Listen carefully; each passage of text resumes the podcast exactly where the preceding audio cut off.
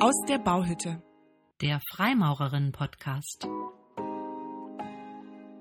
Herzlich willkommen im Freimaurerinnen-Podcast. Mein Name ist Antje. Und ich bin Barbara. Wir sind beide Mitglieder der Freimaurerinnenloge Constantia in Düsseldorf.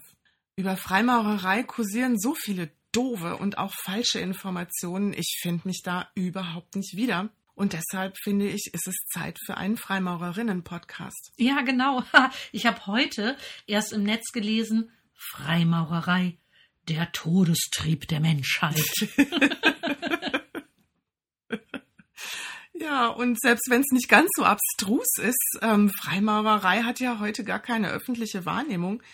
Und wenn, dann ja, geht es nicht um Freimaurerinnen. Ja, also was wir auf jeden Fall geben wollen, ist ein Einblick in unser Logenleben. Ähm, was sind eigentlich unsere Themen, die wir als Freimaurerinnen besprechen?